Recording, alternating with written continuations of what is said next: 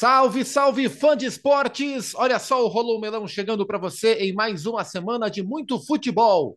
Rolou Melão número 106. É o nosso podcast de futebol nacional dos canais ESPN. Mais uma vez com o time completo. Eu, Gustavo Zupac, estou mais uma vez feliz demais em dividir este espaço com você, fã de esporte, e com os nossos demais integrantes do Rolou o Melão.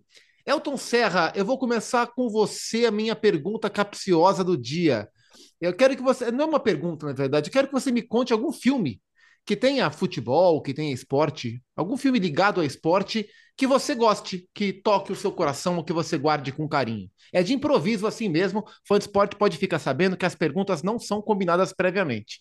Sorte dos outros dois integrantes que terão mais tempo para pensar. O Elton tem que responder agora. Caramba, é, é Um assim. abraço, Zupac. Eugênio Leal, Mário Marra, fã de esportes. Prazer sempre estar com, com vocês conectados com a gente. Olha, o primeiro filme que vem na minha cabeça é, ele é um esporte, tá? É Jamaica abaixo de zero. Boa, Porque é uma boa. lição, é, é um baseado em fato real, lógico, né? E é uma, é uma lição de vida, né? Pô, eu assistia pequeno e lembro de assistir e chorar, me emocionar com a história, né? É, bobsled, que a gente em Salvador nunca que vai praticar, nunca, é, mas tem as nossas patinetes ali que parecem um pouco, mas, pô, você me fez agora voltar muito no tempo, viu, Zupac? Então eu fico com Jamaica abaixo de zero. E Uma essa é a comédia, ideia. não era tanta comédia assim não, viu? E essa é a ideia, história. fazer os nossos integrantes dar uma viajada. E aí, Mário Marra, o, o, o lado cinéfilo de Mário Marra nos traz o quê? Até como uma dica para o fã de esporte que, é, que já viu Barbie ou que não viu Barbie, por exemplo, ou que não viu os novos filmes da Disney, pode procurar algum filme de esporte que o Mário Marra vai indicar. Ah, pois é, para que assim como o Elton, eu também me peguei aqui numa situação meio complicada, mas lembrei de um curta-metragem que eu vi e até me deu vontade de ver de novo. Então, é, que é o Barbosa, com Antônio Fagundes. Quando ele volta no tempo, na máquina do tempo, e ele tem a oportunidade de rever, de, de revê-lo no estádio do Maracanã com o pai. E tem uma frase linda que ele fala assim, das poucas vezes que ele tinha contato maior com o pai era no futebol. E que naquele dia ele voltou na máquina do tempo exatamente para impedir o fim do jogo, que o, que o Barbosa tomasse os gols. É, porque ele queria, ele estava muito feliz com aquele cheiro de alfazema que ele sentia no terno, no paletó do pai dele. Então é lindo, é poético, é rapidinho, curta, né? Uns 15 minutos. Foi o primeiro que lembrei. Lembrei outros depois, mas eu acho que eu quero ficar com essa imagem aqui para não dar muita dica, e porque essa, se fosse uma dica só, eu daria essa. Boa dica. Não, eu já vi o Jamaica abaixo de zero e eu não vi o Barbosa. Está anotado aqui na minha dica para curtas, né? Para a gente tem tão pouco tempo para as coisas ultimamente que o curta-metragem também vai bem. E o Eugênio Leal, o que, é- que será que Eugênio Leal está pensando e nos trará como dica cultural de curta ou de longa-metragem? E aí, Eugênio? Olha, tanta coisa que a gente gosta de ver, né? Mas é. O primeiro filme que me veio à mente aqui é o Meia-Noite em Paris, do Woody Allen. É... Porque ele é, é uma comprovação de uma coisa que é, eu tenho para mim como uma verdade, né? Quanto mais você olha para o passado, né? Mais você olha para o passado, mais as pessoas do passado olham para o passado também. É aquela história do saudosismo. Ah, nos anos 20 é que era bom. Aí você volta aos anos 20, eles falam, não, no século passado era melhor. Aí você volta para o século passado, as pessoas vão sempre achando que o que tinha acontecido um dia era melhor. É, é- é mais ou menos isso, né? A memória afetiva de cada um com relação a determinado momento e o saudosismo. É, somos eternos saudosistas. Sempre olhamos para trás achando que um dia foi melhor, ao invés de vivermos as coisas boas do momento. Ótima dica. E, aliás, isso me remete a, um- a uma leitura que eu tive na Copa, porque assim, eh, eu já vou falar o meu filme, mas eh, na Copa, assim, a, a cada quatro anos, a cada momento em que a seleção vira debate, a- vem a, a- a pauta. Ah, mas atualmente a seleção está muito distante do povo. Ah, mas hoje em dia os jogadores só querem saber dos seus compromissos. E aí, durante a Copa, eu não sei quem foi que trouxe, eu vi o recorte no Twitter, de uma coluna do Tostão, grande Tostão, na Copa de 98, Copa da França de 98, acho que o Tostão já escrevia para a Folha. E o tema da coluna do Tostão na Folha, na Copa de 98, era que a seleção estava distante do povo, que o Ronaldo só pensava nos contratos. E, e acho que se a gente voltar no tempo, e, eh, na, na Copa de 70, a seleção também recebia as suas críticas na época, porque nos anos 50 a seleção tinha uma outra relação com o povo. Isso me lembrou um pouco o que o Eugênio Leal falou. Então, aqui, Jamaica abaixo de zero, Barbosa, Meia-Noite em Paris. O meu filme ligado ao esporte é Fuga para a Vitória. É um filmaço, filmaço de 1981. É, é um filme que fala de refugiados, de, de prisioneiros é, é, da Segunda Guerra Mundial em campos de concentração, que disputam uma partida de futebol, não é uma história verídica, mas que disputam uma partida de futebol contra soldados alemães e a liberdade deles está em disputa nesse jogo. E o mais curioso desse filme é o elenco, porque estão atuando Pelé, Bob Moore, Ardiles, Sylvester Stallone. Sylvester Stallone. É clássico filme do Pelé Porra, com Stallone. Pelé com Stallone, De cara. Goleiro. É uma das coisas mais aleatórias que eu já vi na vida. É, o, o, Michael Caine, veteraníssimo ator. Então, Fuga para a Vitória, de 1981, é um filme que eu sugiro para quem quer Mas, o Pac, aliar cinema e futebol. Talvez eu tenha perdido alguma coisa. A dica precisa ser ligada a esporte? Precisaria, mas, mas você ah, trouxe. Não. Mas você trouxe um olhar. Você trouxe o olhar do saudosismo. É, mas é, mas então, só para ser uma dica ligada a esporte, eu vou, eu vou indicar o Moneyball. Excelente. Excelente. Que é o filme de como é, um diretor esportivo conseguiu construir uma equipe vitoriosa sem dinheiro a partir da, de estudos de scouts de jogadores e tal, pouco valorizados. Muito Fica bom. aí para quem quiser. Lá, uma equipe de beisebol, mas serve para qualquer esporte. Com Basicamente o... a história do presidente do Brentford. Né? Exato. Com o Brad Pitt atuando e atuando muito bem. Senhores, eu destaquei fuga para a vitória porque terminamos o primeiro turno da Série B do Campeonato Brasileiro. tá rindo do quê, Mário? Do que, ah, que você não, tá rindo? Porque... Gustavo Zupac, você tá. A partir de agora, eu acho que a gente fez uma votação aqui e a gente precisaria de 75% dos votos. A partir de agora, o senhor está terminantemente proibido de tirar folga, férias, porque está muito boa essa abertura. Elton e Eugênio, votado? As amenidades, né? As amenidades do melão. Ô, Os Elton, ganchos melonísticos. Essa Ótimo Série isso. B é a fuga para o Vitória, é, se apresenta como uma fuga para o Vitória, para quem sabe, de maneira até talvez inesperada, a gente rever o Vitória na elite? Há essa possibilidade pela primeira metade que você viu de Série B? Zupac, é surpreendente a palavra, né? O Vitória que veio da Série C do Campeonato Brasileiro e fez um, uma primeira parte da temporada ruim, né? Time que é, não conseguiu nem uma classificação para as semifinais do estadual, não deve disputar a Copa do Brasil do ano que vem, né? Por conta desse novo regulamento, o ranking da CBF não permite. É, é um time que não conseguiu também é, fazer uma equipe talvez convincente para o torcedor acreditar que, que o, o, acesso viria, mas as coisas foram acontecendo, foram cinco vitórias consecutivas no início do campeonato, que aí deram uma confiança para o Vitória. Né?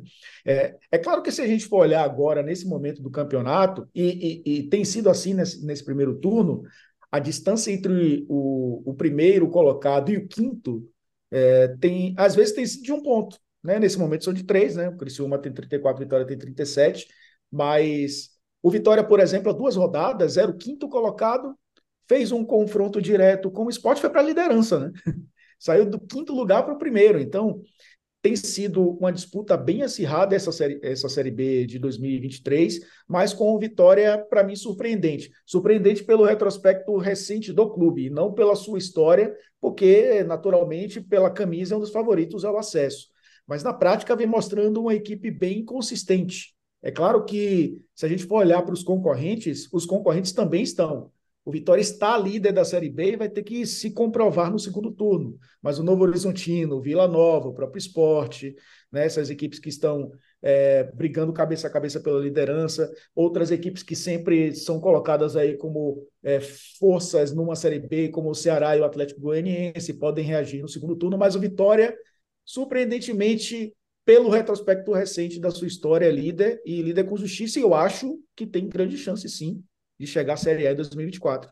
Lembrando que o Vitória subiu da Série C para a Série B na última temporada, é, numa arrancada também inesperada. É, teve um, um, um, primeiro semestre, vamos chamar, um primeiro trimestre, a gente tem que chamar assim agora a fase de estadual, bastante complicada também, Copa do Nordeste, Campeonato Estadual, e agora lidera a Série B. E eu estou falando de 19 jogos disputados, Vitória tem 37, Novo Horizontino 36, o Vila Nova 35, o Esporte, que chegou a liderar também, com 35, fecham o G4, Criciúma 34, Guarani 32, Mirassol 31, Juventude e Botafogo 30. Estão na casa do, do, do dos 30. É, quem trintou é do primeiro ao nono, né? O, o, Botafogo é o nono. Aí tem Ceará em décimo, Atlético Goianiense 11 primeiro, CRB 12 segundo, aí começa a preocupação. Ponte Preta em 13 terceiro 22, Ituano 14 20, Sampaio Correia 15 quinto 20, Tombense 16 16, é, 18 aliás, 18 para o Tombense 16 e os quatro da zona de rebaixamento, o, a, a Chape também 18, o Havaí 17, o Londrina 14 e o ABC de Natal com 12 pontos. O Mário Marra, o, a, a, além de, de, líder, é, a sequência que o Vitória encarou nos últimos jogos chama muito a atenção, né? Porque a gente fala aqui do G4: Vitória, Novo Horizontino, Vila Nova e Esporte. O último jogo do Vitória foi contra a Chape, uma vitória, uhum. uma vitória do Vitória. O Vitória a gente pode chamar de vitória, beleza, por 1 a 0.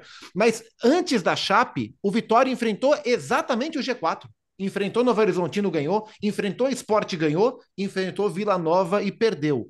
O Léo Condé, que é o técnico do Vitória, ele é quase que o quinto integrante do Rolô Melão, sempre que ele pode, ele está com a gente ao vivo ou gravado. É, como é que você olha essa posição, esse status que o Vitória adquire com metade da competição já disputada? Ah, eu acho que o Elton falou uma situação que, assim, se olhar o peso da camisa, então eu olho com respeito, mas olho também com um, algum relativo espanto, porque analisando as últimas temporadas do Vitória e até mesmo a última, né? É, não esperava de jeito nenhum. Porque, e o próprio Léo Condé, né, Zupac, o ouvinte ou a ouvinte aqui, do, os melonistas que estão sempre com a gente, eles podem voltar aí no, no agregador de podcast e vão ouvir a entrevista que a última vez que o Léo Condé teve com a gente, ele falou do esporte, ele falou do Ceará, ele falou de outros times como candidatos e falou: olha, a gente vai fazer um trabalho, a gente vai tentar. É, poxa, eu não esperava de jeito nenhum e acho que ele está conseguindo fazer um trabalho muito legal. Esses últimos jogos, eu acho que dão assim, passar por tantos desafios, é, isso faz o time passar a confiar mais nele mesmo. E aí tem uma outra sinalização. Como a tabela é espelhada, os jogos são em sequência, no turno e em retorno, a possibilidade do Vitória fazer uma gordurinha boa para evitar esses confrontos decisivos na reta final do campeonato, ela, ela é possível. Porque pode ser que na reta final essa mesma turma esteja disputando com o Vitória cabeça a cabeça para ver quem sobe e quem não sobe, para um eliminar o outro. Coincidiu no final do turno ter essa sequência de jogos que, sinceramente, eu não esperava. Eu não esperava falar do Vila Nova fazendo a campanha que o Vila está fazendo.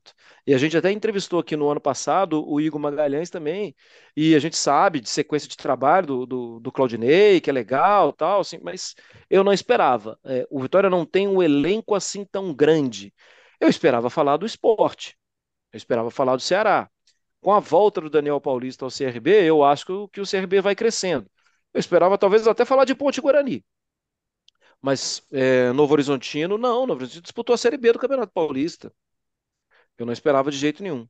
Agora, o Vitória não tem absolutamente nada a ver com isso. E acho que deve ser um trabalho muito especial na carreira do Léo Condé, que o Eugênio mesmo citou recentemente aí, né, de que é um nome que a gente precisa olhar com mais carinho. Por quê?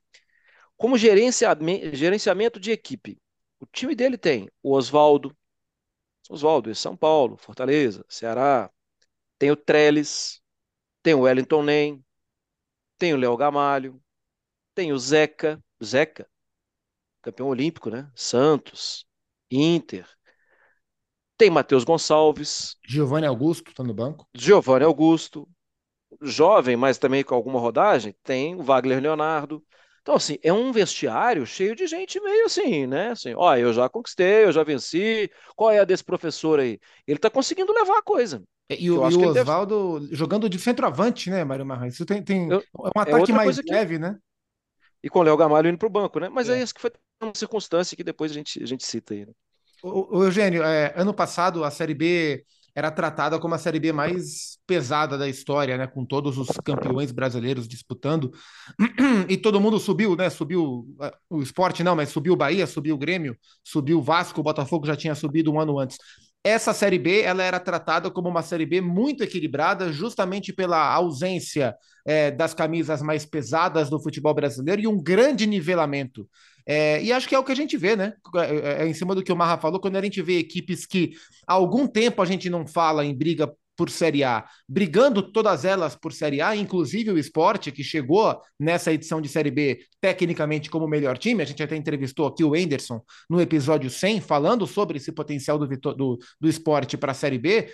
Esse nivelamento é uma marca da competição é, o que nos dá esse olhar de que o Vitória é o líder hoje, né? Não de que o Vitória é o líder e ponto final, e assim será, como é, por exemplo, a Série A, que tem o Botafogo destacado.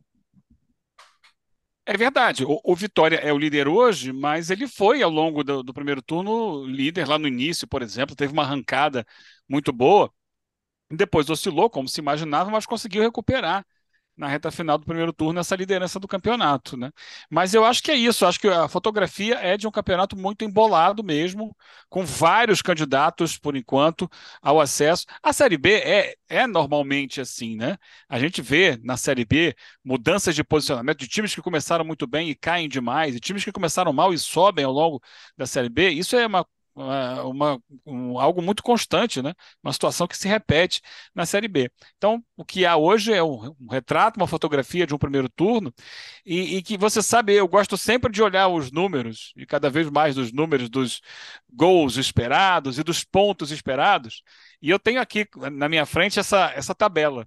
Para se ter uma hum. ideia, nos pontos esperados, o Vitória estaria em quinto lugar. É, quinto lugar, o, o, primeiro colocado seria o, o Novo Horizontino, que está ali coladinho nele na tabela. Só que o Novo Horizontino tem pontos a menos do que se espera. Ele tem 36, deveria ter feito, pelas estatísticas, 38,6. E o Vitória deveria ter feito quanto, Gênio? 30. Nossa, o Vitória 7 tem, a menos? É, tem 7 a mais, né? Ele fez 7 a mais do que o esperado. É. E aí a gente vai acreditar isso. O Vitória tem uma defesa também muito forte, porque ele sofreu cinco gols a menos do que se esperava.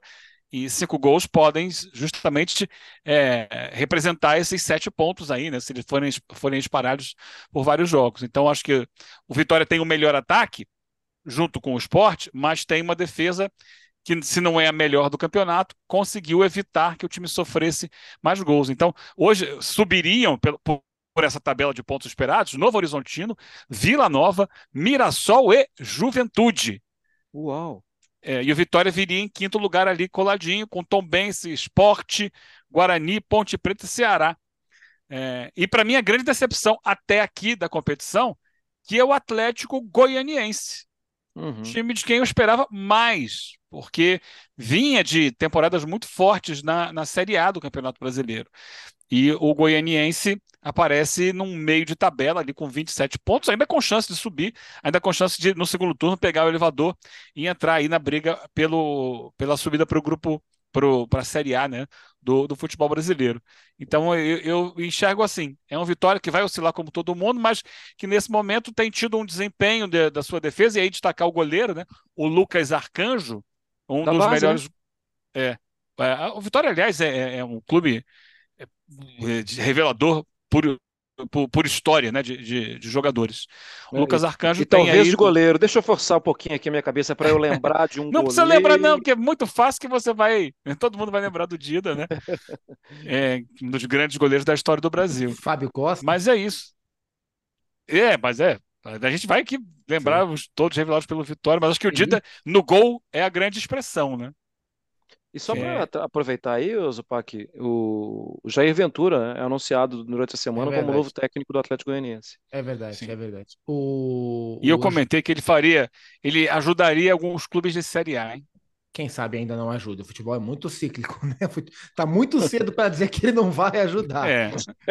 Hoje ele falou de Mirassol e Juventude, o Mirassol é o sétimo, o Juventude é o oitavo. O Juventude que tem como técnico o Thiago Carpini, técnico vice-campeão paulista pelo Água Santa. É, e que tenta, tenta fazer com que o seu time jogue um bom futebol. Curioso, né? Que pela, pela pontuação dos pontos esperados, né? Que é. Aí o Fantes pode falar, mas pontos esperados por quem? Pelas, pelo algoritmo, pelas estatísticas, né, pelos números do jogo que eles nos indicam. É, sétimo e oitavo lugar estariam no G4 por pontos esperados. E eu concordo com esse tal desse algoritmo que esperava o Novo Horizontino em primeiro. É, de fato, em termos de rendimento, de futebol apresentado do, dos times da Série B, é o time que eu mais gostei. Acho que o time mais regular, mais ofensivo também, o Novo Horizontino, do Eduardo Batista. Aliás, falando em Eduardo Batista, não sei se já ou se ainda vai, mas esta semana Hoje é dia 27 de julho, gravamos. O pai do Eduardo, Nelsinho Batista, vai gravar um resenha ESPN. Então, em breve, para é. você, fã de esporte, o Nelsinho no resenha. Nelsinho com uma figura.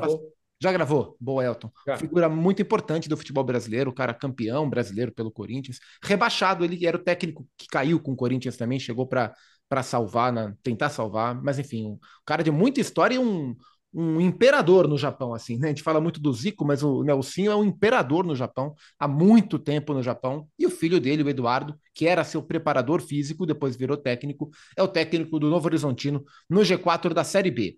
É, o, o Elton, a gente fala muito em cidades é, de dois times protagonistas, uh, como a fase de um tem efeito na fase de outro. Isso acontece muito em BH, o Marra sabe, acontece muito em Porto Alegre, para falar de duas cidades de grandes centros que têm dois times protagonistas. É, de alguma forma, você acha que todo, é, todo o processo que acontece no Bahia, toda essa, essa revolução que acontece no clube como um todo no Bahia, tem algum impacto no que acontece agora no Vitória, ou a gente olha para campo e para clube de maneiras diferentes? Eu acho que não. Eu acho que o Vitória agora ele está começando a olhar para si próprio, né? É, o Vitória estava tentando se colocar talvez numa situação em, em que é, ainda não tinha talvez é, costas largas para segurar o peso. Isso começou em 2017, né? Quando montou um time com muitos jogadores muito caros, o Dátolo foi contratado, o Pisculit, que tinha jogado final com o River Plate é, de, de Libertadores, é, muitos outros jogadores que acabaram sendo contratados. O Vitória quebrou naquele ano, sobreviveu ainda, né? Duas temporadas na Série A, mas aí foi rebaixado e foi parar na Série C. É, o Vitória, inclusive, não, não pensa na possibilidade de SAF ainda, pelo menos no modelo do Bahia. O Vitória quer seguir com o modelo associativo. Eu acho que tem dois pontos aí. É, o primeiro é encontrar o melhor parceiro, e aí eu acho que o Vitória é, lógico que, que, que, analisaria. E segundo, que é um clube, é um clube ainda muito de dono, né? É um, é, um, é um clube onde os caras ainda não querem perder o poder, são as mesmas famílias tomando conta do Vitória durante muitos anos. É, eu acho que a, fase do Bahia, a fase assim, o momento de reestruturação, como o departamento de futebol, não influencia no Vitória nesse, nesse momento. O que acontece muito no futebol da Bahia é esse efeito elevador, né? Que todos querem que não aconteça, todos que eu falo, torcedores do Bahia, né? Que não aconteça nessa temporada. Em 2010, o Bahia subiu para a Série A, a Vitória caiu no mesmo ano, foi para a Série B, trocaram de, de divisões. É, em 2014, os dois caíram juntos. É, e agora, quando o Bahia conseguiu acesso para a Série A, o Vitória conseguiu acesso para a Série B, né? Os dois ou caem juntos, ou sobem juntos em divisões diferentes, ou trocam de divisões. É, eu acho que nesse caso específico, o Vitória tem olhado para si próprio e tem tentado ser um, um clube que olha para os seus problemas e tenta saná-los da melhor forma possível, ao invés de olhar um pouco muito mais para fora, né? Como muitas vezes o Vitória fez. E deu passos maiores do que a perna é, no momento onde o futebol não permitia que os erros acontecessem. Eu acho que isso está acontecendo agora. Mesmo com um time muito experiente, né, jogadores veteranos, são jogadores que hoje podem estar num patamar salarial que o Vitória pode pagar dentro de uma competição que exige ter jogadores com esse tamanho, né? com essa experiência. Eu acho que Série B não é um, um campeonato de os garotos A gente não, não, não tem esse exemplo na Série A, né? Ou na Série B time do, dos pontos corridos, dos garotos de tal time conseguiram acesso. É sempre o veterano, é sempre o Léo Gamalho ali no ataque, né? É sempre o Zé Carlos ali fazendo gol. Então é, é o que o Vitória está fazendo. Está fazendo a receita, olhando para dentro, fazendo a receita é, da Série B para tentar o acesso. E aí sim, né? Colher dos frutos financeiros que a Série A proporciona e as competições também que a Série A encaminha para o Vitória se reestruturar financeiramente. Eu acho que o grande passo é fazer o que o Bahia fez no passado olhou para si próprio, montou um time experiente e conseguiu acesso. Vitória do Camutanga, né, um dos seus três zagueiros titulares. O Léo Condé monta o time com três zagueiros. É, três zagueiros, aí uma linha de quatro à frente, né, com os dois, dos dois alas e dois volantes ou meias centrais é, dois meias armadores por trás do centroavante, e eles são Wellington Nem, que era um ponta, ficou mais velhinho, virou meia, e o Matheus Gonçalves, que jogou até no Cerro Portenho, né? Jogou no Ceará, Sim. revelado pelo Fluminense, se não me engano, jogou no Ceará, América, no, no, América, tava Porte. no Cerro Portenho. Oi? No esporte, no esporte. esporte. É isso. E o, e o Oswaldo de centroavante. É, é, ele que tem, assim tem se comportado nesse, nesse último recorte de jogos, o Vitória. Uma coisa que tem me chamado a atenção nessa Série B, é, falando também dos números, como, como o Eugênio citou, é posse de bola. O, o Vitória, olhando para o G4, o Vitória tem 51% de média de posse de bola. Uh, é o único time do G4 que tem acima de 50% de posse. E olha que estamos falando de 51%. Tanto Vila, Esporte e Novo Horizontino trabalham abaixo dos 50%. Uma característica é, da Série B é, é, ter times mais competitivos do que propriamente times propositivos. É, a Série B ela é, por tradição, um campeonato de mais competição do que propriamente o futebol com bola no chão. É, bola no chão não foi a maneira que o Léo Gamalho utilizou para furar a zaga da Chape no finalzinho do jogo, hein, Mário Marra? Pois é, Zupac. E assim, eu acho que a gente vai aí fazendo uma história de filme também, né?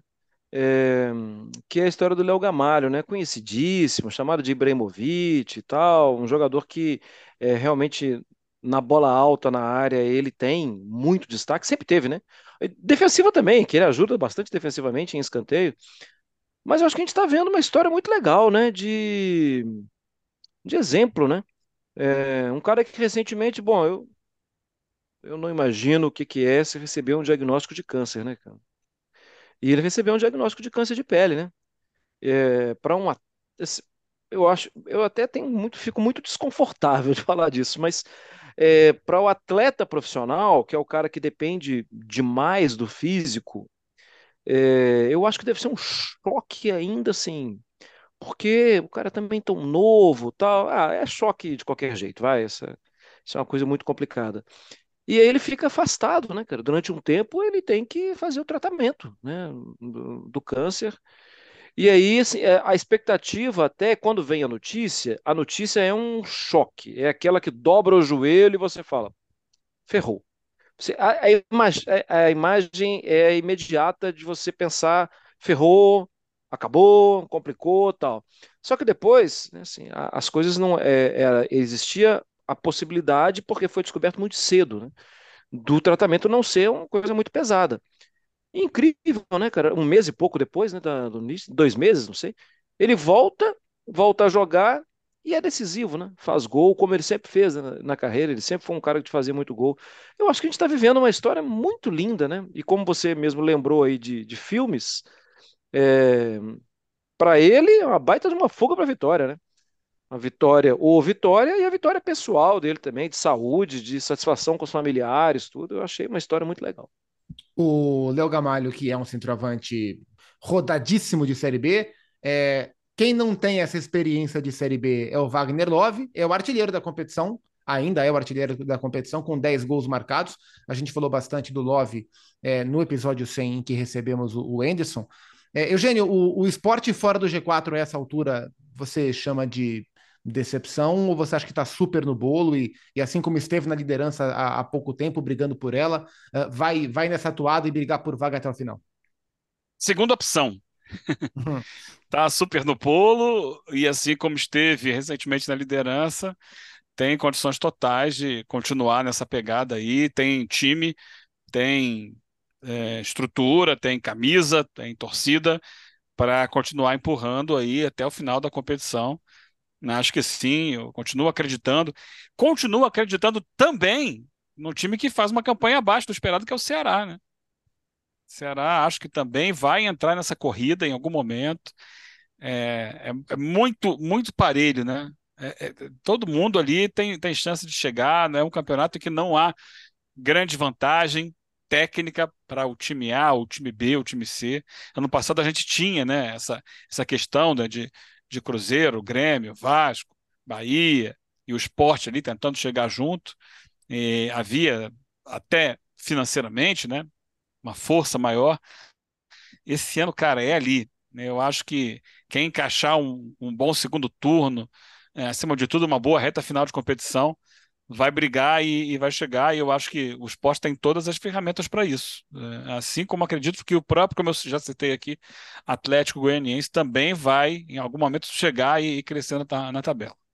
Elton, qual que é o seu olhar sobre o Ceará? Porque de fato chama atenção, né? Eu, eu, de fato esperava um Ceará brigando mais em cima. O Ceará é, é um time que tem saldo zero, né? Tomou 21, fez 21, ganhou 8, empatou 4, perdeu 7. É uma campanha, não por acaso ele está na décima colocação. É, o Ceará é exatamente um traço na metade, no equilíbrio do campeonato. Ele pode chamar de uma campanha é, mediana ou medíocre, não medíocre pelo lado pejorativo, mas na, no aspecto literal da palavra.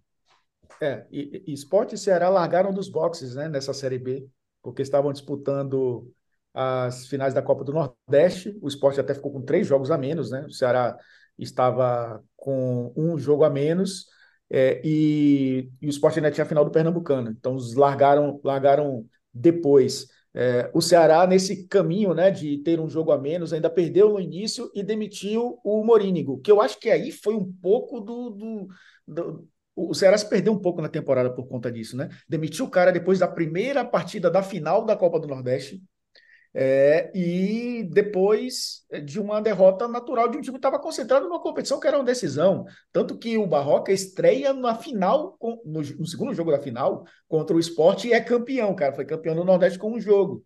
Mas aí já teve o caminho para percorrer numa Série B, onde ele já entra pressionado por ser um dos favoritos. E já caiu. No meio de uma temporada. E já caiu. Né? E, e chega um cara que conhece muito bem essa competição, que é o Guto Ferreira. Eu acho que o Ceará se perdeu no seu planejamento. Eu acho que a diretoria não entendeu que aquele momento era um momento de bancar sim o trabalho. Ah, mas ele. É, a gente até teve a oportunidade né, de conversar com o diretor do Ceará, ele, ele, ele esteve com a gente, a gente teve a oportunidade né, de falar sobre isso, de mudança ali que era necessária por conta do trabalho até feito pelo Morínigo. Eles entendiam que era um momento de mudar, de trazer um técnico diferente. Mas e, o, eu o acho Elton. que só para pontuar aí, fazer o link dessa entrevista que você citou, né? Na ocasião, a, a justificativa do, do Ceará era: precisamos de um time, de um técnico que saiba montar um time com mais posse de bola. Sim. Né? Valorizar isso, um time mais construtor do, é, do que o, Ceará estava sendo, né? Que era um time mais do contra-ataque. E a gente acabou de ter os números aí, que o, o Zupac trouxe, os melhores times da competição nesse momento, são os times que têm menos posse de bola. Por curiosidade, é, né? O Ceará que. assim, né, Eugênio? Uhum. Não, não tem como. É, a gente lembra da Barcelusa, né, que é, ficou conhecida assim, era um time extremamente vertical, não tinha nada de Barcelona. Era um time, não era um time de posse de bola era porque o Barcelona estava em alta naquela, naquele momento e a Portuguesa estava ganhando tudo na Série B, né? É, o Corinthians, quando subiu, foi assim. Os, os, quatro times do ano passado, o Cruzeiro era extremamente reativo. O Bahia era um time que tinha o Davó e, e o Jacaré, jogadores de velocidade, não jogava nem com, com centroavante. É, Acho que o, exceção, o é o, exceção era o Bragantino do, do Antônio Carlos Zago, né? Acho que era Talvez sim, é. porque já era um projeto, né, né Zupac, já bem estruturado para ter um modelo de jogo assim, né? E com investimento que proporcionava numa Série B ter esse modelo. O Ceará não, tinha, não tem como jogar assim. O seu principal jogador é um jogador de, de, é um jogador de velocidade, que é o Eric, né? Então é um time que tem teve essa dificuldade, me surpreende sim, porque eu colocava o esporte junto com o Ceará os favoritos ao, título, não é nem ao acesso, ainda podem conquistar o título, ainda podem subir, mas o primeiro turno do Ceará, pelo, pelo erro de rota e pela correção que acabou não dando certo, está pagando nessa Série B, por isso está no meio da tabela. O Eric, que o Elton cita, é, jogador do Ceará, tem contrato assinado, tem pré-contrato assinado e será jogador do São Paulo. Ou agora, Sim. o São Paulo ainda tenta desenrolar a questão para agora, ou no mais tardar para 2024, o jogador que o Dorival Júnior conhece, trabalhou com ele no Ceará. Ó, compromisso aqui, a gente vai olhar em breve também para a Série C e para a Série D de Campeonato Brasileiro para contar as boas histórias dessas competições, assim Já como... em fases mais avançadas, né, Zupac? É, outro tipo de regulamento, né? Assim como uhum. o Eugênio vai trazer também para a gente quando virarmos o turno da Série A, é, o que os relatórios dizem, né? O que é que o Eugênio enxerga pelos números, assim como ele fez antes do começo da Série A do Campeonato Brasileiro. O Mário Eugênio é o nosso numerologista. Ele é, ele é. o nosso Alegrão Garcia, né? Não tem o Tristão Garcia? Todo campeonato alguém liga para o Tristão Garcia e fala quantos por cento de chance para o América é. Mineiro não cair. É o Eugênio é nosso Alegrão leal. Ô, Mário Marra, semana que vem tem mais uma edição do Rolou Melão e vocês se preparem, porque alguma pergunta eu vou fazer semana que vem. Não sei qual ainda, mas alguma pergunta eu vou fazer para vocês semana que vem, tá? Eu acho que, acho que você vai para o Zodíaco, talvez. é, uma boa, é uma boa ideia. Tchau, Elton. Até semana que vem. Um abraço. Dá ideia não, Marra, por favor. Um abraço a todos. Até a próxima. Tchau, Eugênio. Até. Valeu, Zupac. Um abraço, um abraço Valeu. a todos, fãs de esporte. É isso, fã de esporte sempre com a gente. A gente agradece o carinho de sempre. Semana que vem a edição 107 chegando no seu agregador de podcast favorito. Um abraço, uma ótima semana e até a próxima.